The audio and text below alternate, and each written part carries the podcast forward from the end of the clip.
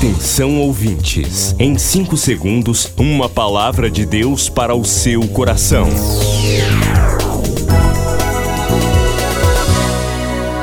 No ar, o Ministério Amigos da Oração e o seu devocional Meu Dia com Deus.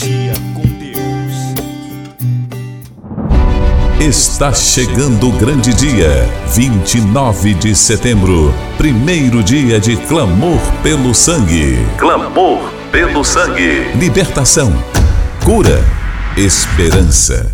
Dias melhores para você e sua família. Primeiro dia de clamor pelo sangue.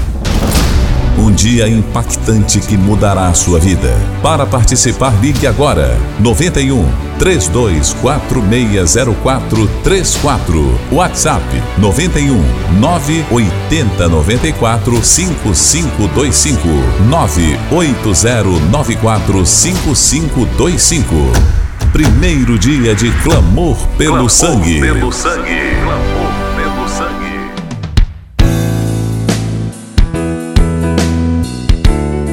Olá, meus irmãos, a paz do Senhor. Sou o pastor Rui Raiol. O nosso escritório está funcionando. Você pode falar com a gente 98094 5525 e também pelo fixo 324604 34. A paz do Senhor. Ouça essa mensagem, compartilhe com os seus amigos.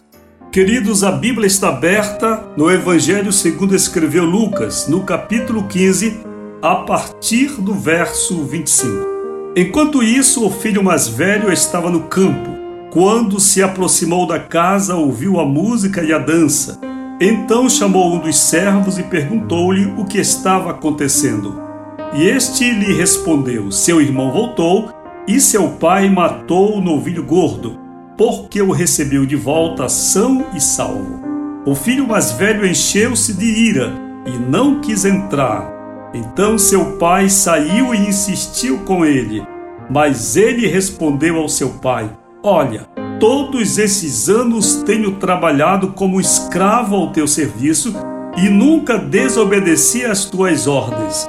Mas tu nunca me deste nem um cabrito para eu festejar com os meus amigos. Mas quando volta para casa esse teu filho, que esbanjou os teus bens com as prostitutas, matas o novilho gordo para ele.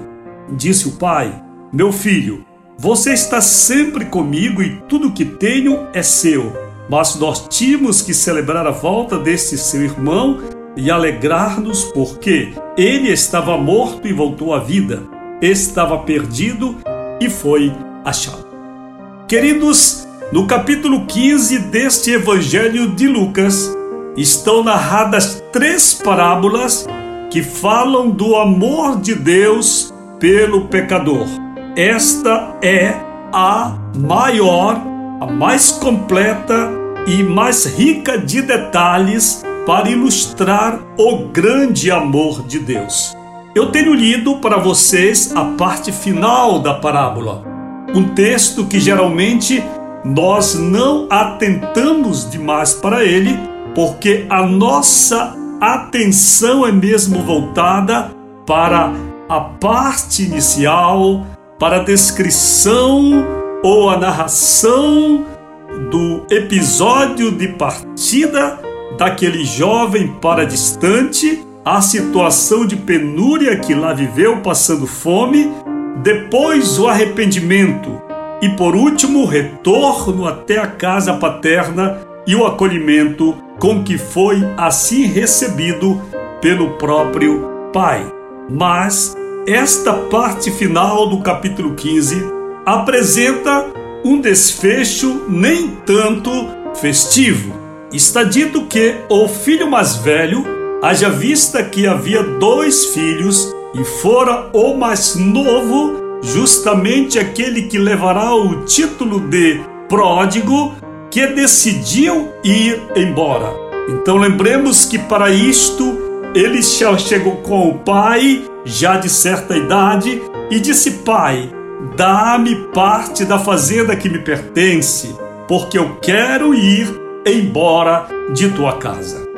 E o pai, embora entristecido, fez uma divisão de herança ainda em vida para aquinhoar com a devida porção aquele filho menor, aquele filho mais novo que decidira levar sua parte para dela desfrutar distante do lar paterno, distante da convivência com o irmão mais velho, distante do trabalho, distante do campo, distante do serviço.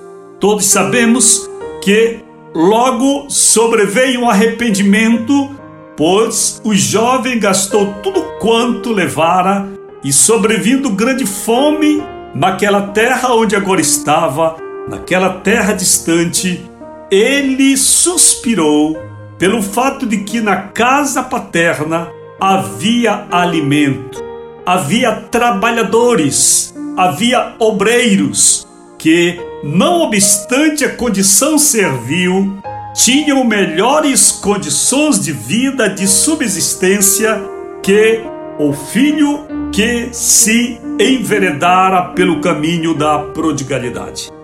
A cena festiva do encontro daquele pai com o filho que regressa, da confissão de arrependimento e do pedido de uma nova oportunidade não mais como herdeiro, mas apenas como um empregado, a fim de que vivesse com dignidade, toma a maior parte da evidência e da atenção da narrativa, pois o pai manda matar um novilho gordo, um novilho cevado, pede que lhe levem a melhor roupa e vistam no filho Coloquem um anel em seu dedo e calçados em seus pés.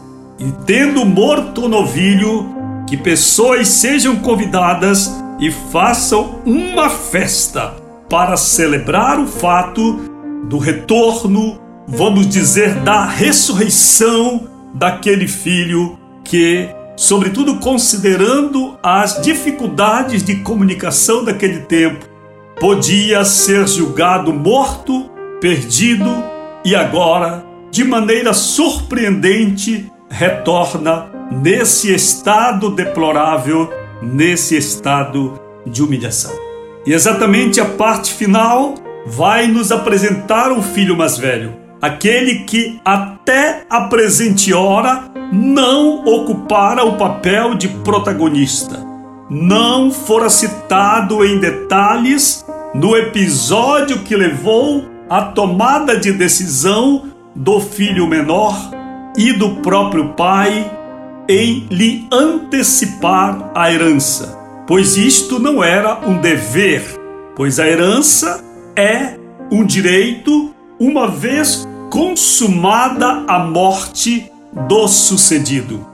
Se você parar a análise comigo aqui, você poderá apressadamente concluir que aquele velho pai errou, que o filho mais novo abusou do amor paterno e que o filho mais velho está coberto de razão. Todavia, esta parábola foi contada não para falar de justiça familiar, não para discutir princípios de criação de filhos. Mas Jesus contou esta parábola para nos tentar fazer compreender que o amor de Deus por nós, por ti e por mim, é incondicional, não vem pelas nossas obras, nem positivas e nem negativas, nem pelos nossos atos de justiça, nem de injustiça mas que a salvação é dom de Deus, é graça de Deus, favor imerecido. Este é o foco da parábola. Está chegando o grande dia, 29 de setembro, primeiro dia de clamor pelo sangue. Clamor pelo sangue. Libertação, cura, esperança. Dias melhores para você e sua família. Primeiro dia de clamor pelo sangue. Um dia impactante que mudará a sua vida. Para participar, ligue agora. 91 32460434. WhatsApp 91 980 94 5525. 98094 5525. Primeiro dia de clamor pelo Clamor sangue. Pelo sangue. Clamor pelo sangue. Você acabou de ouvir Meu Dia com Deus, uma produção do Ministério Amigos da Oração.